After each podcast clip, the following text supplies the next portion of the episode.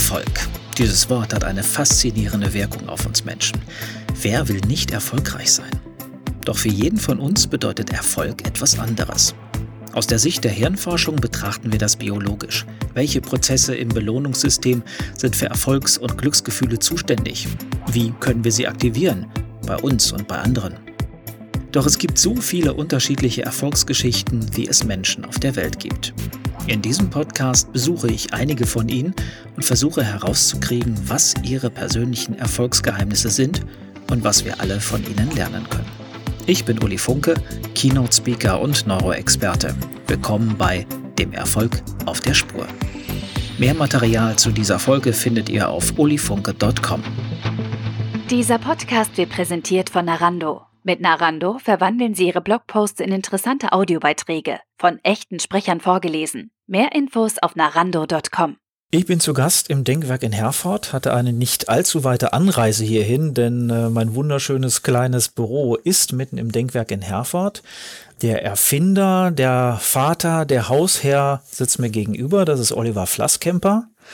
Ähm, man verbindet aber mit dem Namen Oliver Flasskemper noch viele, viele andere Dinge. Das eine ist sicherlich geizkragen.de, das zweite ist Semigator und das dritte ist bitcoin.de. Das sind alles so einige wenige der vielen Stationen, die du, lieber Oliver, auf deinem Weg schon hinter dich gelegt hast in deinem noch nicht allzu alten Leben. Ähm, vielleicht kannst du selber ein bisschen zu deiner Person etwas sagen. Ja, Uli, erstmal schön, dass ich hier sein darf und äh, mit dir den tollen Podcast mache.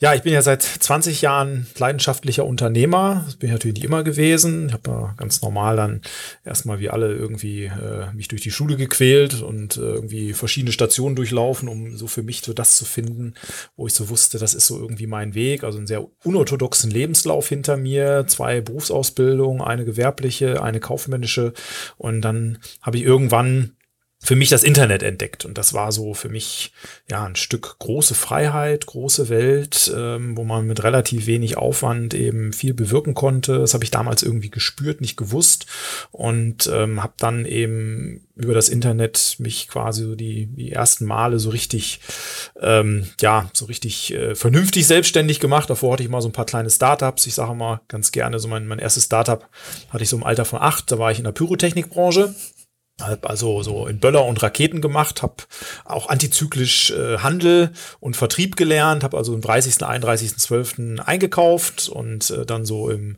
äh, beziehungsweise eher einkaufen lassen, muss man ja sagen. Mit acht durfte ich das noch nicht und äh, habe da also meine Dealer gehabt, die mir da geholfen haben und dann so auf dem Schulhof dann im Frühjahr, Sommer angefangen zu verkaufen und äh, Geschäft lief bombig. Allerdings äh, nur so lange, bis ein paar meiner Kunden dann auf die Idee kamen, äh, das ganz witzig wäre, auf dem Jungsklos die Toilettendeckel wegzuspringen springen. Und dann ist mein kleines Startup leider aufgeflogen und äh, mein unternehmerisches Talent wurde damals auch leider nicht so wirklich gewürdigt und äh, gewertschätzt. Ähm, ja, gab Schimpfe, habe mich dann erstmal ein mhm. bisschen um die Schule weiter gekümmert und äh, ja, habe dann irgendwann so eben über das Internet viele, viele Kleinigkeiten ausprobiert, so dann mein zweites Startup ähm, gehabt. Ähm, das war so eine äh, Partnerbörse im Internet. Ich weiß nicht, ob du dich noch dran erinnern kannst. Die Single- und Freizeit-Connection OWL. Kennst ich war, glaube ich, nicht Mitglied. ja, aber das war eine spannende Zeit. Also ich habe versucht damals, das muss man sagen, das war 1996, also ganz zu Beginn eigentlich so des kommerziellen Internets in Deutschland, äh, versucht so eine Single-Börse auf die Beine zu stellen. Ähm, war damals selber Single, dachte mir, Mensch, machst du jetzt, äh, versuchst das eine mit dem anderen zu verbinden, die Geschäftsidee und das persönliche Problem oder die Herausforderung und habe dann mit Microsoft Access versucht, so eine Datenbank zu programmieren. Ich habe es dann ja irgendwie so offline dann auch hingekriegt. Das heißt, die Webseite war online, die Datenbank offline. Das kriegte ich damals noch nicht miteinander verbunden und habe eben versucht, Männlein und Weiblein miteinander zu verbinden. Und ähm, ja, das lief auch nicht so schlecht. Äh, Problem war nur, ähm, ja, äh, dass ich äh, vorher nicht richtig den Markt äh, sondiert hatte. Also äh, ich hatte so nach einem halben Jahr so knapp 200, äh, 300 Leute in der Datenbank. Problem waren alles Männer. Ja, so. Und habe dann kurzfristig überlegt, ob ich die irgendwie miteinander vermitteln soll. Äh, habe ich dann auch keine Lust zu gehabt und äh, habe es dann irgendwie beigegeben. Ja, weil ich einfach nicht berücksichtigt hatte, dass damals die Frauenquote im Internet bei äh, unglaublichen 0,2 Prozent lag. Das heißt also, meine Singlebörse kam irgendwie nicht so richtig zum Fliegen. Und ähm, ich habe es dann beigegeben, im Nachhinein natürlich total bescheuert, äh, weil man einfach nur ein bisschen durchhalten hätte müssen. Na, heute wissen wir, Partnervermittlung im Internet, über das Internet das Normalste der Welt. Ne? Ich kenne selber, du wahrscheinlich auch im Bekanntenkreis, ähm, jede Menge Pärchen, die sich irgendwie übers Internet kennengelernt haben. Und ähm, das du warst ja Zeit voraus. Du warst ja Zeit voraus, aber hast dann dein erstes Erfolgsgeheimnis gelernt äh, kenne den Markt, in den du dich begibst. Ne? Genau, kenne den Markt. Ähm, ich bin jetzt nicht ein Freund davon, von großen Businessplänen. Ich habe in meinem ganzen Leben noch nie einen Businessplan geschrieben, aber so ein bisschen mit offenen Augen sich die Dinge anzuschauen und nicht so ganz so verliebt zu sein in die Idee, kann dann manchmal durchaus helfen. Ich meine, ich habe es damals, ja, ich war einfach zu früh. Ne? Ich habe, mhm. glaube ich, so das Potenzial des Internets schon gesehen und die Möglichkeiten, die, die das bietet, sich eben mit relativ wenig Aufwand selbstständig machen zu können. Und und ähm, aber habe eben nicht so in dem in dem in der Zeit 1996 97 so äh, für mich äh, gesehen, dass das mal irgendwann wirklich eine Massengeschichte wird und eben Frauen genauso wie Männer dann gleichberechtigt und mittlerweile haben die Frauen sogar einen kleinen äh, ja dem demografischen äh, Gegebenheiten sei es geschuldet sogar einen kleinen äh, Vorsprung also sind leicht im Plus so ähm, 50,5 zu 49,5 glaube ich. Und ähm, ja und das habe ich damals einfach nicht gesehen und dass das so, ein, so eine völlig alltäglichen Geschichte wird. Für den einen oder anderen ist das Internet ja immer noch Neuland, habe ich gehört, ja. Nein, aber das war einfach dann äh, doch durchaus ein Learning. Habe ja noch so ein paar andere Learnings, wenn es jetzt um berufliche Dinge geht und äh, die ich dann so über die Jahre dann mein Unternehmerdasein da mitgenommen mhm. habe. Aber das war so mein erstes Learning. Man muss Geduld haben, man darf eben nicht zu früh die Flinte ins mhm. Korn werfen und vor allen Dingen ja den Markt sich anschauen. Und der Markt kann sich ändern. So, und dann kommt das nächste Erfolgsgeheimnis, das wir jetzt schon frühzeitig in diesem Podcast verraten.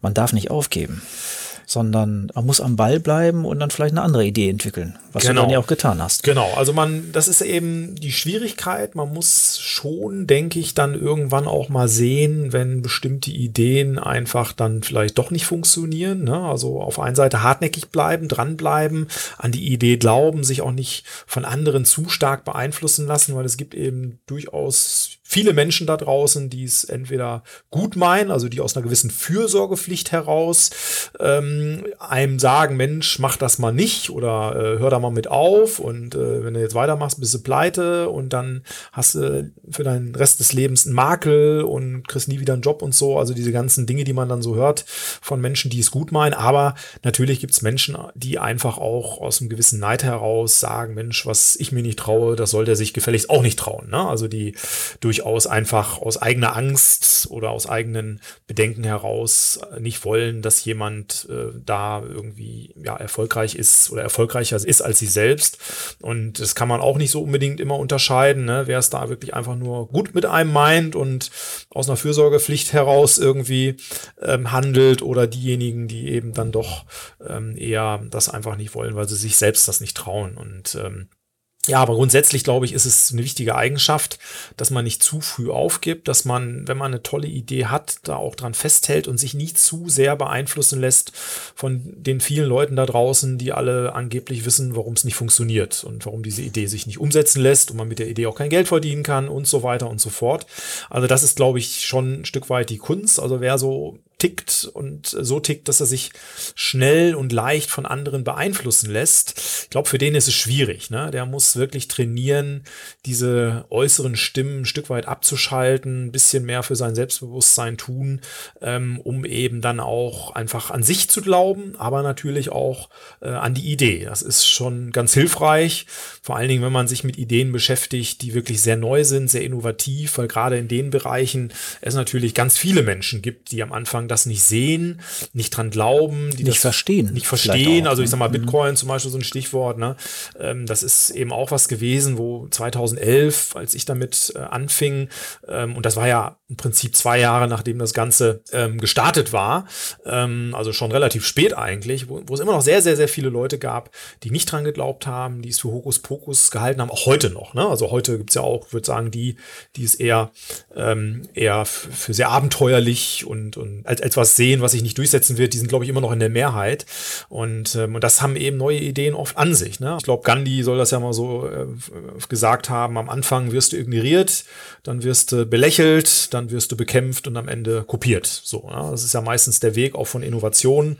Am Anfang interessiert sich keiner für, dann fangen die ersten an, drüber zu lachen, so nach dem Motto, was ist das denn für ein Scheiß, ja, auf Ostwestfälisch gesagt. Und dann stellen viele fest, oh, es scheint sich ja doch irgendwie zu etablieren. Dann wird's bekämpft, ja, das ist bei Bitcoin zum Beispiel so. Also viele Banken, Zentralbanken, aber auch Staaten versuchen das zu bekämpfen. Also sagen, es kann ja nicht sein, so ein Geld ohne Staat. Und der Staat darf, darf doch nur das Monopol haben, Geld rauszubringen. Ja, und am Ende wird's kopiert. Ja, dann ist es das Normalste der Welt. Jetzt gibt's die ersten Banken, Zentralbanken, die eigene Kryptowährungen rausgeben wollen. Äh, In Venezuela gibt's schon den Petro, also so eine ja mit Öl gedeckte Kryptowährung und so. Also es gibt erste zarte äh, Pflänzchen in der Richtung, dass es jetzt sich also doch etabliert und sogar eben selbst von Staaten ähm, sich das Ganze angeschaut wird, die Technologie und man eben drüber nachdenkt, da eigene Währung rauszubringen auf Kryptobasis. Und äh, ja, und dann spätestens dann ist es, glaube ich, dann angekommen. Ne? Hast du 2011 schon gleich von Anfang an gespürt, das ist etwas, ähm, das sehr erfolgreich werden kann oder fandst du es einfach nur spannend? Ich fand spannend. Also ich habe es wirklich nur gespürt, nicht gewusst. Äh, wenn ich es gewusst hätte, dann hätte ich, äh, glaube ich, viele von den Bitcoins, die ich damals gekauft, aber dann eben auch viel zu früh wieder verkauft habe, äh, hätte ich die heute noch. Du hast mal eine Pizza für Bit, Ich wie viel glaub- Bitcoin gekauft? Ja, also ich eine Pizza weiß ich gar nicht, ob ich wirklich mal eine Oder Pizza Kneipe bestellt habe. Genau, ich habe in äh, mehrfach, mehrfach im Room 77 in Berlin Kreuzberg äh, in einer ja in der wohl äh, der ersten Kneipe der Welt, äh, in der man angeblich mit Bitcoins bezahlen konnte. In der habe ich so 2012 so beim Bitcoin Kurs von zwei Euro ähm, am äh, immer am ersten Donnerstag im Monat, da ist ja der Bitcoin Stammtisch, habe ich ähm, mein Bier und mein Burger mit Bitcoin bezahlt, durchaus mal auch das ein oder andere Bier mehr und manchmal auch zwei Burger, ne, je nachdem, wie lang der Abend so war. Und hatte am Ende des Abends vielleicht so einen Deckel von 30 Euro. Und wenn man dann Euros aus der Tasche gezogen hat, wenn man bezahlen wollte, hat einem der Wirt, äh, hat einem der Wirt böse angeguckt, der Jörg Platzer. Ja, an der Stelle schönen Gruß und hat gesagt, nee, nee, hier heute, hier wird mit Bitcoin bezahlt. Heute ist Bitcoin-Stammtisch, steckt deine Euros mal wieder ein, hier wird mit Bitcoin bezahlt. Und da habe ich dann, ja, für 30 Euro 15 Bitcoins über den virtuellen Ladentisch da geschickt. kannst jetzt Weihnachten hätte man eine Burgerkette fast davon kaufen können, ne? Ja, also zumindest so eine vielleicht eine kleine Filiale, ne? Also ähm, auf jeden Fall ein, ein, ein Wert, der deutlich höher war als damals diese 30 Euro. Ne? Und wenn man auch nur ansatzweise ähm, hätte ahnen äh, können, äh, dass das mal in diese Richtung geht, dann hätte man das natürlich alles anders gemacht. Ja, also ich glaube, du hattest ja auch mal Bitcoins, habe ich mir sagen lassen. Ja, und hast du dann auch. Äh, Ja, ich stehe auch noch nicht wieder bei Null. Also ich habe, ich habe äh, sehr früh natürlich aus äh, der heutigen Sicht zu früh äh, wieder verkauft, aber ich habe insgesamt einen Plus gemacht. Ich bin auch sehr dankbar. Also ich will das auch nicht falsch verstanden wissen. Also ich habe ja trotzdem, äh, sage ich mal, ähm, glaube wie viele andere, die früh dabei waren, äh, da schon auch von profitiert von der ganzen Entwicklung, ganz klar. Insofern bin ich auch nicht jetzt böse. Ich erzähle das jetzt auch ein bisschen mit einem Lächeln, aber na klar, aus heutiger Sicht, ja, wenn man die ganzen Bitcoins, die man mal so zum Bezahlen ausgegeben hat in den letzten Jahren, heute wieder bekommen könnte, auch gerne zum dreifachen Kurs, ja, würde man es natürlich machen. Aber es ist einfach nur, einfach ja nur, um, um deutlich zu machen, ganz, man kann oft am Anfang nicht abschätzen, in welche Richtung sich mal Ideen entwickeln. Und, ähm, und selbst die, die Erfinder von Bitcoin, haben das ja nicht ansatzweise äh, ja, erahnen können. Äh, sonst hätten die sicherlich viele Dinge auch anders gemacht. Und äh, deswegen, diese Beharrlichkeit, glaube ich, äh, ist dann gut, dass man eben nicht zu früh dann wieder aussteigt äh, und äh, eben diese, diese Idee ja einfach zu klein denkt. Ne? Also man Vielleicht für die ein oder zwei Hörerinnen, die jetzt nichts mit dem Namen Oliver Flasskemper bis heute anfangen konnten.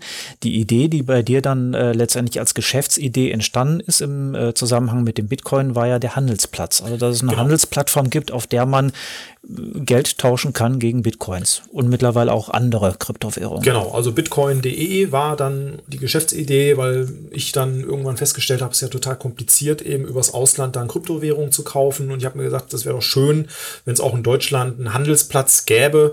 Und wir haben damals dann, ähm, ja, nachdem wir erstmal so gestartet waren und die BaFin sich dann irgendwann meldete und sagte, Mensch, das ist aber aus unserer Sicht erlaubnispflichtig und äh, ist also eine erlaubnispflichtige Finanzdienstleistung, haben wir uns eine Bank gesucht, die Fidor Bank, mit der wir jetzt seit über fünf Jahren auch schon sehr partnerschaftlich und gut zusammenarbeiten und die ermöglicht uns sozusagen, dass wir diesen Handelsplatz unter bitcoin.de betreiben können.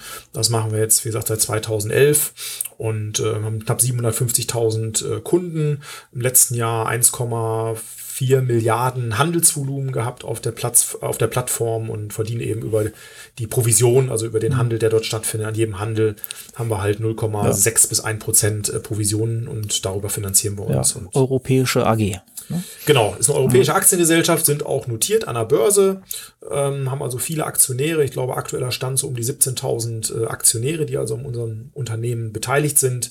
Und äh, ja, ist spannend, ist total spannend. Äh, also nicht nur so dieses Mal das miterlebt zu haben, wie das so ist, auch mit einem Unternehmen an der Börse zu sein, sondern natürlich auch die ganze Kryptoentwicklung. Da hat sich ja unheimlich viel getan in den letzten Jahren. Und äh, mittlerweile gibt es irgendwie 2500 verschiedene Kryptowährungen. Und wir sind jetzt drauf und dran, eine Bank zu übernehmen, also selbst Bank zu werden, dann auch über den Weg. Äh, wollen die ersten Geldautomaten aufstellen in Deutschland, wo man dann Bitcoins kaufen kann mit Bargeld.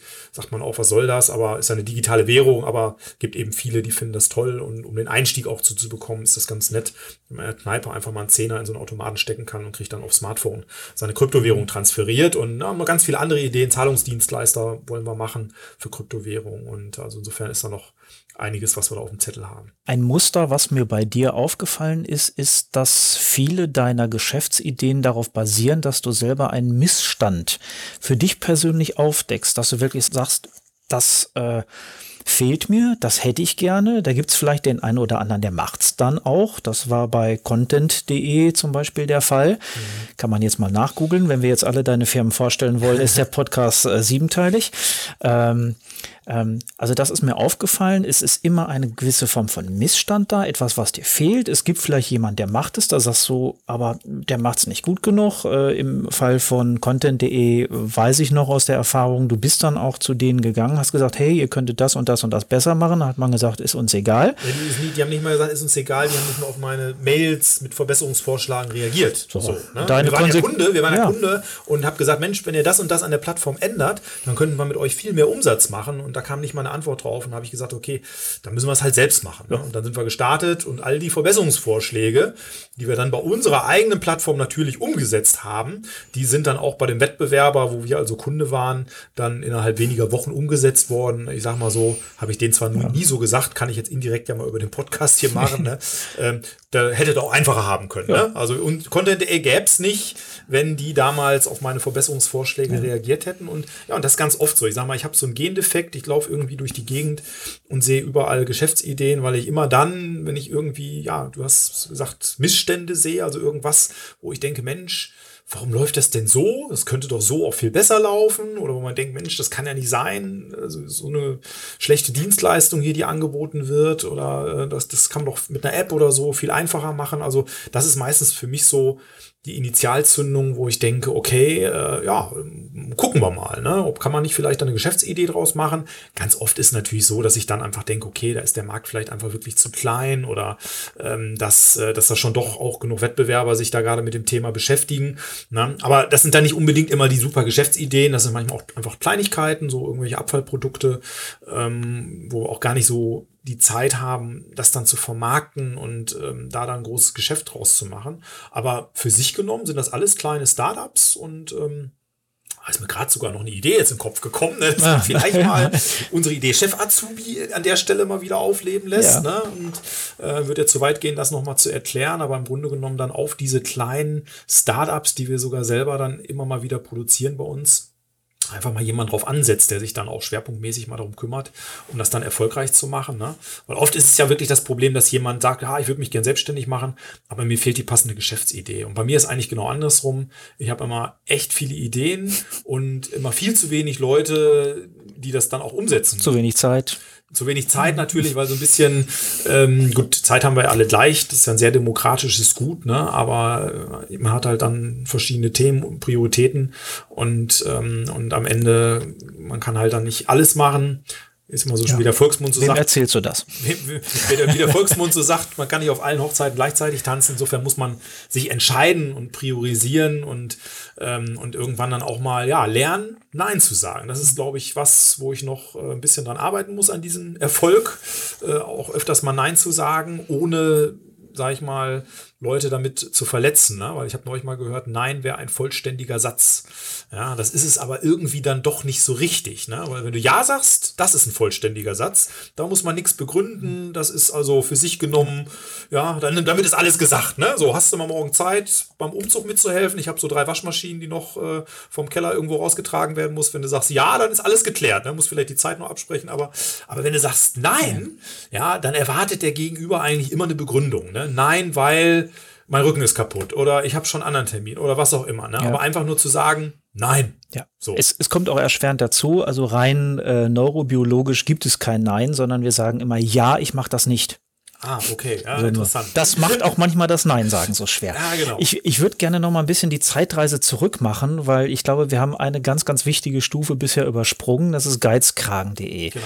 Das war ja dein erstes, dann nach den anfänglichen Gehversuchen, dein erstes Unternehmen, was richtig gezündet und durchgestartet ist. Was war da so das Erfolgsgeheimnis, glaubst du?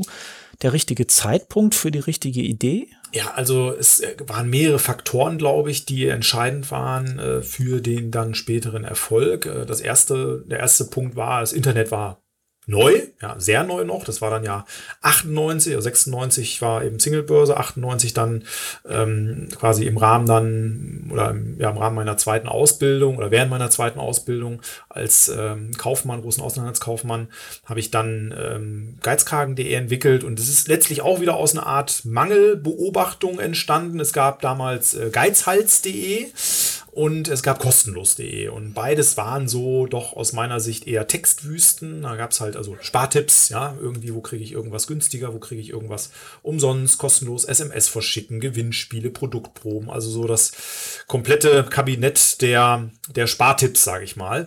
Und ich habe mir gesagt, Mensch, das kann man doch irgendwie netter machen, bunter, mit irgendeiner kleinen Geschichte im Hintergrund und so habe ich da damals dann den Schotten erfunden, der da das durchs Programm geführt hat. Das war der Stephen McDrought, der aus Schottland ausgewiesen wurde, um hier in Deutschland die äh, ja, Leute auf den Weg äh, der Tugenden zurückzubringen, sprich äh, der Sparsamkeit, ne? weil hier in Deutschland so viele Verschwender rumliefen und äh, haben gesagt, wir haben hier eine Mission, eine Aufgabe und ja, das war so ein bisschen die Story dahinter. Und am Ende war es dann auch nur ein Katalog mit ganz vielen Spartipps und der Preisvergleich ist dann ja erst ein paar Jahre später dann dazu gekommen. Und äh, ja, und das Internet war neu. Ich sage mal, in der Zeit so 98, 99, 2000, wer da kein Geld verdient hat im Internet, der hat sich echt anstrengen müssen. Also das war echt schwer, weil es gab relativ wenige Webseiten. Die Aufmerksamkeit, äh, die es damals gab, ähm, die, die jetzt auch nicht so riesig war, aber eigentlich von Tag zu Tag größer wurde, die richtete sich eben auf diese wenigen bekannten Websites. Und insofern war es nicht schwer, die Aufmerksamkeit der Medien da auf sich zu ziehen. Wir waren da wirklich äh, relativ schnell ähm, sagen wir 98 gestartet, 99 schon im Fokus und auch Fernsehreportagen, ähm, hier Sat 1, Frühstücksfernsehen und ZDF Reporter, also wirklich richtig viel Medienaufmerksamkeit. Ich, sag, wenn ich das, ich habe immer gesagt, wenn ich das so mal berechnen würde, waren das sicherlich äh, ja mehr als 1, 2, 3 Millionen Euro an Mediavolumen, was wir so, ja. wenn wir das hätten einkaufen müssen mhm. irgendwo, äh, da geschenkt bekommen haben durch diese ganzen redaktionellen Berichte. Und das, dadurch ist das natürlich getragen worden und, und eben auch war ein großer Teil ähm, des Erfolges. Klar, ich meine, die Inhalte, das muss wohl auch nicht alles ganz so schlecht gewesen sein, sonst hätten es die Leute ja nicht äh, auch dann gut gefunden und regelmäßig genutzt. Aber auch da hat sich dann irgendwann der Zeitgeist geändert. Also auch im Internet hat alles seine Zeit. Mittlerweile macht Google ähm, einen guten Preisvergleich. Ähm, Amazon mit dem Marketplace ist auch ein halber Preisvergleich. Äh, dann haben wir eBay noch und so. Also es hat sich dann auch viel verändert. Google selbst listet Preisvergleiche so wie Idealo günstiger nicht mehr so weit vorne. Das heißt, wenn man heute nach einem Produkt sucht, dann kommt als erstes mal der Hersteller, dann kommen irgendwelche Foren, die darüber berichten und so und dann irgendwo vielleicht mal auf Platz 5, 6, 7 mal so der erste Preisvergleich, aber nicht wie früher, wo dann quasi die komplette erste Seite nur mit Preisvergleichen voll war, ja, mit Duju und Schau und Hardware-Schotte und wen es da alle so gab, natürlich eben Geizkragen, Geizhals.at aus Österreich und billiger.de, günstiger.de, Idealo. Also das war wirklich komplett zugekleistert. Mit Preisvergleichen hat Google irgendwann mal den Algorithmus geändert. Da kamen so einige Updates mit verschiedenen Tiernamen. Ich glaube, Panda war der aggressivste. ja, der aggressive Panda, der hat dann echt äh, vielen wehgetan. Also wir haben viel Traffic verloren. Also nicht nur wir, mhm. sondern eben auch viele andere Webseiten. Und äh, so, dass wir dann äh, einfach ja viel Traffic und damit auch viel Umsatz verloren haben. Und äh, wir waren zum Glück immer so aufgestellt. Also wenn ich sage wir, meine ich immer, ja, ich und das Team oder das Team und ich besser gesagt, ähm, waren immer so breit aufgestellt, dass ähm, ja, wir mehrere Themen hatten, auch mehrere Geschäftsbereiche und äh, wenn das eine mal nicht so gut lief, dann lief das andere besser. Also so dass das eine Geschäftsmodell das andere dann unterstützen konnte, auch wenn es da mal eine längere Durststrecke gab von ein, zwei, drei Jahren, wo irgendwas finanziert werden, Anschub finanziert werden musste. Dann haben wir uns dann mit unseren verschiedenen Ideen im in der Gruppe sozusagen gegenseitig äh, helfen können. Und äh, Geizkragen hat eben viele andere Startups dann möglich gemacht, die danach kamen, wie eben AdButler zum Beispiel, so ein Affiliate-Netzwerk, nettolohn.de, Deutschlands größter Gehaltsrechner immer noch, Vollversion.de, so ein Download-Portal. Oder dann eben zum Beispiel auch äh, Content.de, ja, das ist im Endeffekt alles über damalige Gewinne von, von geizkragen.de mitfinanziert worden. Und ja, und geizkragen.de hat äh, im Prinzip jetzt so sein Leben fast ausgehaucht. ist immer noch online, aber so vom Traffic her äh, nicht mehr äh, nennenswert. Und ähm, so, dass jetzt dann ja andere Plattformen da erfolgreich sind und, ähm, und äh, ja, uns Lohn und Brot geben. Ja, das ist so die Lebenserwartung der geizigen Schotten. Ne, die ist dann doch relativ gering. Ähm, jetzt haben wir schon gehört, ähm, deine Geschäftsideen haben mal besser, mal schlechter funktioniert. Wir haben uns ja auch schon bei anderer Gelegenheit mal darüber unterhalten, was das Thema äh, Scheiternkultur in Deutschland, im deutschsprachigen Raum angeht. Ähm, mein Gefühl ist, dass es hier immer noch so ist, dass jemand, der als Unternehmer gescheitert ist, fast an, an so ein Schandmal gestellt wird. Äh, äh, guck mal, der hat versagt, der Versager. Ne? Da ist in anderen Ländern, insbesondere in Amerika, ist das so eine ganz andere Kultur des Scheiterns. Mhm. Ähm, dort wird viel Geld auch nur in die Leute investiert, die auch wesentlich schon mal richtig kräftig auf die Fresse geflogen sind. Wie beurteilst du das? Wie wichtig ist Scheitern für erfolgreich sein? Also zum einen, glaube ich, ist es ganz wichtig, mal festzustellen, dass Unternehmertum immer mit Scheitern zu tun hat, weil, ähm, also zumindestens mit der Wahrscheinlichkeit des Scheiterns. Also es gibt kein Unternehmertum, ohne dass es nicht auf der anderen Seite auch das Risiko gibt zu scheitern. Das, das liegt eben einfach in der Natur der Sache. Wenn ich was ausprobiere, dann gibt es keine Garantie dafür, dass das Ganze funktioniert. Und es ist in der Tat so, dass es in Deutschland schwieriger ist. Es wird leicht besser. So in den letzten Jahren habe ich das Gefühl, äh, die Situation verbessert sich was das Thema angeht. Also das Scheitern nicht mehr unbedingt ein lebenslanges Makel ist oder ein lebenslanger Makel ist, sondern dass eben schon auch honoriert wird, dass da jemand was ausprobiert hat. Ähm, nicht von allen Leuten, ja, gibt immer noch natürlich die, die mit dem Finger dann darauf zeigen und sagen, hier guck mal, der, der ist gescheitert und äh, Privatinsolvenz und schwierige Themen natürlich ähm, habe ich zum Glück nie so krass selber erleben müssen. Immer, immer mal auch kleine Sachen, kleine Projekte gehabt, die gescheitert sind, aber eben so richtig große äh, Insolvenzen oder überhaupt eine Insolvenz habe ich bisher zum Glück noch nicht gehabt.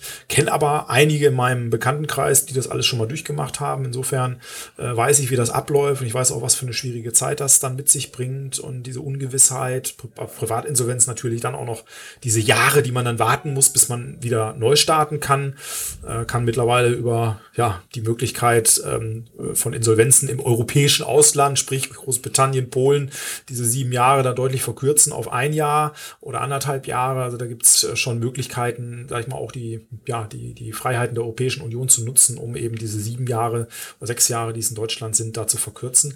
Ja, ich gibt so eine schöne, so eine schöne Geschichte von so einem Vater, der mit seinem Sohn da ähm, die Straße lang geht äh, und, und, einmal äh, Fifth Avenue in äh, in USA und dann fährt er so ein Maybach die Straße lang, ja und dann sagt der Vater zu seinem Sohn da in den USA, sagt, mein Sohn, sieh dir dieses Auto an, in fünf Jahren fahren wir auch so ein Auto.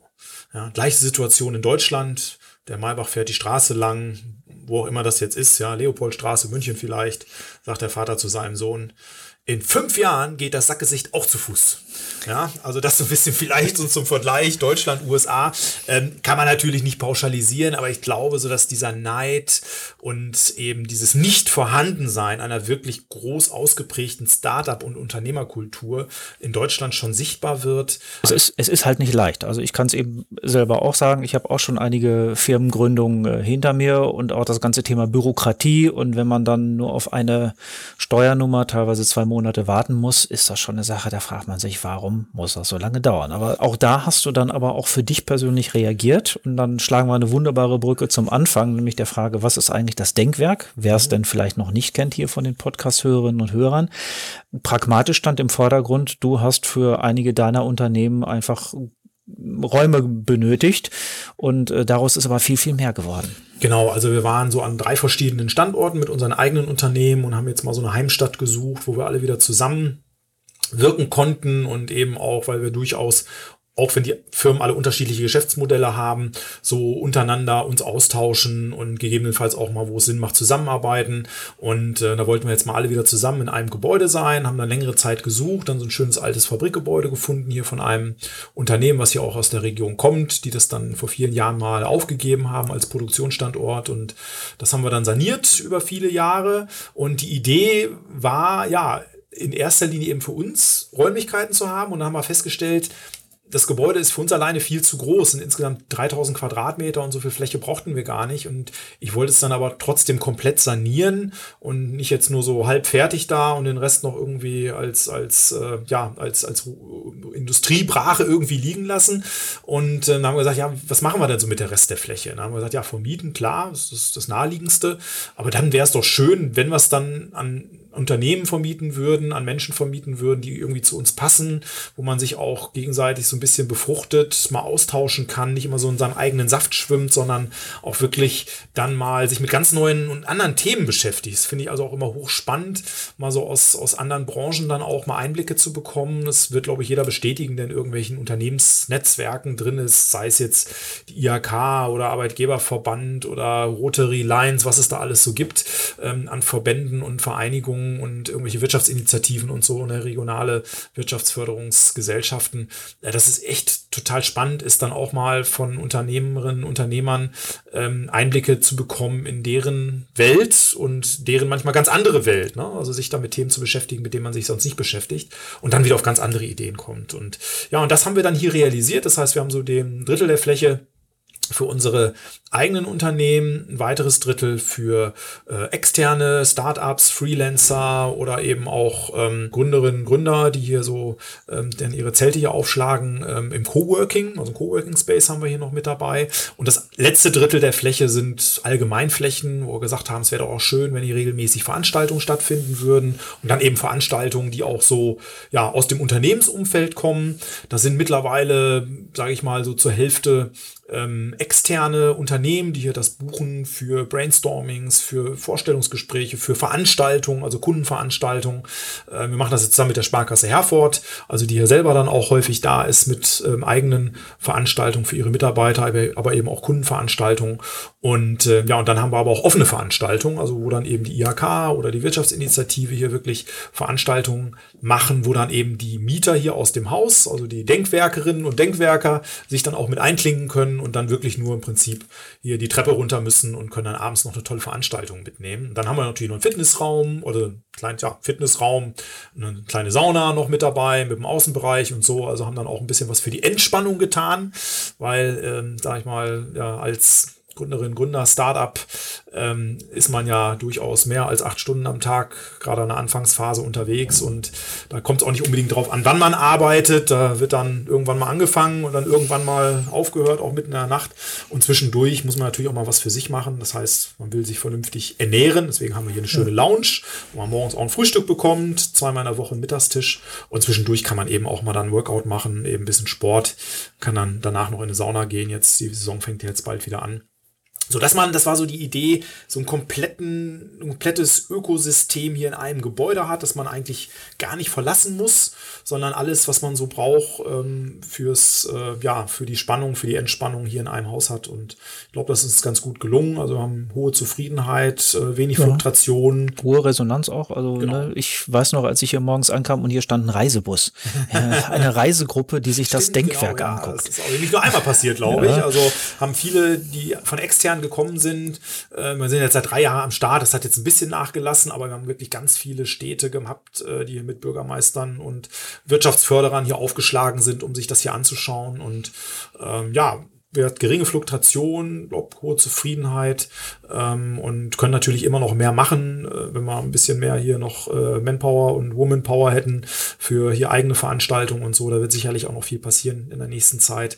Aber so insgesamt das Konzept, da bin ich auch happy, dass sich das trägt, weil das war am Anfang jetzt ja auch nicht klar. Es war auch wieder ein Wagnis, ne? ein mhm. Risiko, was mal eingegangen ist. Gab es auch viele, die gesagt haben, Mensch, bist du denn sicher, so in Herford sowas zu machen? Mach das doch in Berlin, München, Düsseldorf, aber doch nicht äh, in Herford. Ne? Ähm, und äh, das funktioniert hier doch gar nicht. So groß ist die Nachfrage überhaupt nicht. Und am Ende, ja, ist die Nachfrage größer als das Angebot. Also wir könnten viel mehr vermieten, äh, wenn wir die entsprechende Fläche dafür hätten brauchen auch keine Zuschüsse, sondern wir sind wirtschaftlich hier auch äh, im, äh, im Plus und äh, können uns also hier so aus den Erträgen dann auch heraus äh, finanzieren. Und äh, ja, insofern hm. alles gut.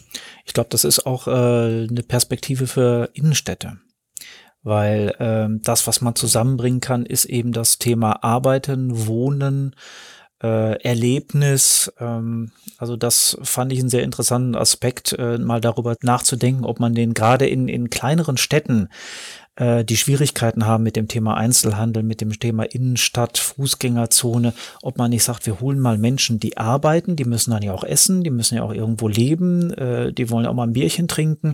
Man holt die alle dann in Coworking Spaces, Bürogemeinschaften und bietet das dann auch von äh, kommunaler Seite einfach mal an, dass man sagt, wir haben da Leerstände, die richten wir her und machen so etwas wie so ein Denkwerk daraus. Das finde ich einen sehr, sehr interessanten Aspekt. Ja, ich finde es auch spannend, dass mal so in Richtung äh, Corporate Coworking äh, weiterzuentwickeln. Sowas gibt es hier schon in Bielefeld im Pioneers Club, die machen das ähm, sehr gut und, äh, und aber es ist halt doch dann immer auch regional bezogen. Also ich sag mal, Herforder Unternehmen gibt glaube ich nur eins, die jetzt da auch nach Bielefeld gehen. Also ich glaube, sowas würde für Herford auch funktionieren, dass man so eine Art Botschafter hat der einzelnen Unternehmen, die dann in einem Gebäude zusammenarbeiten. Das fände ich ganz spannend. Also dass man so wie so eine kleine, ja, wie so ein auch Bürogemeinschaft, aber eben von allen Unternehmen oder von den wichtigen Unternehmen, ich meine, gibt es natürlich immer welche, die sagen, was soll das und ihr keinen Bock drauf haben, aber von den größeren Unternehmen, glaube ich, ähm, gibt es da schon viele, die da, die das mal ausprobieren würden und die dann quasi einen Arbeitsplatz buchen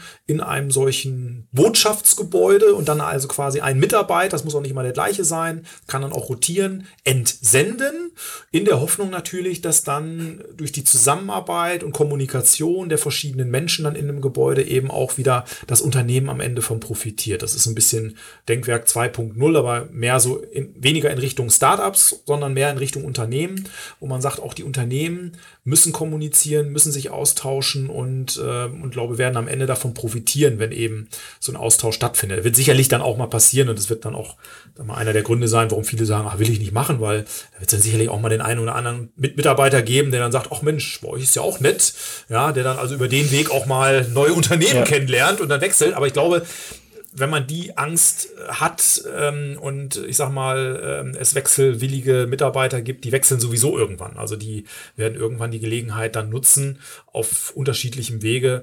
Also das, äh, da braucht man, glaube ich, als Unternehmer keine Angst haben. Genauso wenig wie ich Angst habe, dass Mitarbeiter aus unseren eigenen Unternehmen sich jetzt hier reihenweise selbstständig machen, weil die jetzt halt mit ganz vielen Startups mit einmal hier umgeben sind. Das war mal ganz früher mal so eine Angst von mir. Ja, also ich gedacht habe, Mensch, wenn jetzt hier irgendwie sich jemand nebenberuflich selbstständig macht von meinen äh, Mitarbeitern hier, ähm, dann ähm, dann ist das ein Virus, der jemand einmal wie so, so ein Grippevirus durchs Büro geht und ich sitze dann demnächst alleine hier, weil sich alle selbstständig ja. gemacht haben. Und das ist eben nicht so. Ich glaube, man hat ein Stück weit dieses Unternehmergehen oder man hat es nicht. Ne? Da gibt es welche, das sind Rohdiamanten, die müssen noch so ein bisschen geschliffen werden und dann, dann, dann springt der Funke über und die machen sich selbstständig.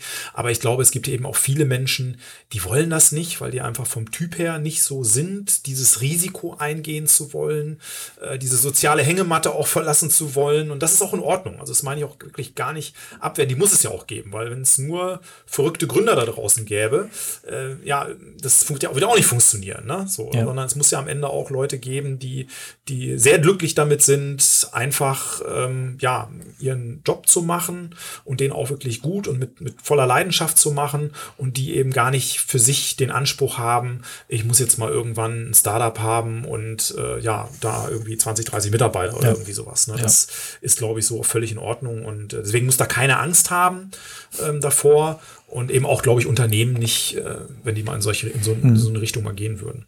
Zum Abschluss, gibt es für dich so etwas wie Erfolgsgeheimnisse, die du uns mit auf den Weg geben kannst? Ja, ich glaube, viele habe ich ja so schon erzählt. Also ich habe ja so einen Spruch auch da mal äh, adaptiert, äh, ist auch nicht von mir. Ich glaube, der ist mal von Dieter Lange mal gewesen. So am Ende, der hat gesagt, Erfolg ist das, was folgt, beziehungsweise wenn man seiner Bestimmung folgt. Ich habe mal gesagt, Erfolg ist nicht unbedingt das, wenn man seiner Bestimmung folgt, sondern auch seiner Leidenschaft. Ne? Also ich glaube, Bestimmung, klar, wenn man, man hat vielleicht irgendwann auch so das Thema für sich gefunden, dann kann man sagen Bestimmung oder Berufung. Aber ich finde, wir haben ja alle irgendwo Leidenschaften. Und wenn man diesen Leidenschaften folgt, also das, wo man denkt, das sind Themen, da habe ich Lust drauf, das macht mir Spaß, dann ist Erfolg eigentlich Naturgesetz. Dann kommt Erfolg irgendwann. Und ähm, glaube, das ist so die wichtigste Botschaft, dass man für sich rauskriegen muss, was mache ich gerne. Ähm, und um das rauszukriegen, ist es manchmal auch hilfreich zu wissen, was mache ich nicht gerne. Ja, also so Ausschlussverfahren. Ja. Und dann irgendwann eben dahin zu kommen, dass wirklich, dass man das Thema findet, was einen bewegt und berührt und, und dann einfach daran zu arbeiten. Und ähm, das muss dann eben nicht immer in einem Startup oder einer Selbstständigkeit enden. Ähm, kann einfach auch ja nur das Ergebnis sein, dass man sagt, Mensch, ich wechsle den Beruf, ne, weil ich festgestellt habe, gibt auch noch andere tolle Berufe, die mir viel mehr Spaß machen. Aber klar, wenn es ums Thema Selbstständigkeit geht, glaube ich, ist das dann auch der Weg, ähm, dass man für sich feststellt, was mache ich wirklich gerne, was ist meine, meine Leidenschaft, meine, meine Bestimmung und, und das dann wirklich auch äh, anzugehen, das Thema. Ne? Und ähm, ja, das ist so, würde das weh und dann natürlich, wie gesagt, vorhin schon angesprochen, dranbleiben, nicht aufgeben, sich nicht zu stark beeinflussen lassen von, von anderen und, ähm, und äh, ja, mit offenen Augen durchs Leben gehen, weil es gibt so viel da draußen, was nicht gut umgesetzt ist und auch so viele Probleme, wo es noch keine Lösung für gibt. Und ich glaube, jeder, jeden Tag hat irgendwo mindestens einen Moment, eher mehrere, wenn man wirklich ein bisschen aufmerksamer auch guckt, wo es irgendwelche Dinge gibt, die einen aufregen. Ja, und meistens gehen wir drüber hinweg, wir regen uns nur auf. Das heißt, wir schreiben dann auch noch nicht mal dem Dienstleister oder dem Hersteller der Ware, dass das jetzt doof war, sondern wir ja, nehmen das einfach so hin und kaufen es dann vielleicht nicht mehr oder fahren dann nicht mehr einkaufen, was auch immer. Ne? Aber dann ein bisschen aufmerksamer zu sein und sich dann vielleicht mal zu fragen, Mensch, kann man da nicht eine Geschäftsidee rausmachen? Oder wie kann ich da jetzt ein Produkt kreieren, was eventuell dieses Problem löst? Und so entstehen manchmal Geschäftsideen dann echt von ganz allein. Und so ist es zumindest bei mir. Also es ist jetzt auch kein, kein Hexenwerk oder so, dass ich mich dann da irgendwie einschließe und einen Tag lang brüte und dann komme ich mit einer Geschäftsidee raus, sondern es passiert wirklich so im Vorbeigehen und im Gespräch natürlich auch mit anderen und wenn man mal auch mit, mit sich ganz alleine ist. Also wenn man wirklich mal, ja, meditieren tue ich noch nicht, das will ich auch mal ausprobieren. Ähm, dafür habe ich noch nicht so richtig die Ruhe. Bin bekennender Langduscher äh, morgens, äh, natürlich nach dem Warm auch kalt, äh, aber äh, also ich bin jetzt kein Warmduscher, sondern äh, natürlich muss man sich danach auch äh, entsprechend äh, das Schwepsgesicht holen, also die Erfrischung. Nee, aber ich, ich dusche lange und gehe auch gerne in die Sauna und das sind so Momente, wo ich dann ganz oft so ganz bei mir bin. Da hat man dann auch relativ wenig Ablenkungsmöglichkeiten und wo ich dann auch über Ideen manchmal nachdenke, die mir da so kommen und äh, dann so entstehen auch, so sind auch schon mal Geschäftsideen entstanden bei mir. Wir freuen uns auf die nächsten Ideen, die da in der Sauna, unter der Dusche oder sonst wie kommen. Vielen Dank, Oliver, dass du uns ein bisschen hast teilhaben lassen an deinem bisherigen Leben, an bisherigen Erfolgen und Misserfolgen und äh, uns ein paar Tipps gegeben hast. Vielen Gerne. Dank. Tschüss. Das war dem Erfolg auf der Spur mit Uli Funke. Mehr Material zu dieser Folge findet ihr auf ulifunke.com. Dieser Podcast wird präsentiert von Narando. Mit Narando verwandeln Sie Ihre Blogposts in interessante Audiobeiträge, von echten Sprechern vorgelesen. Mehr Infos auf narando.com.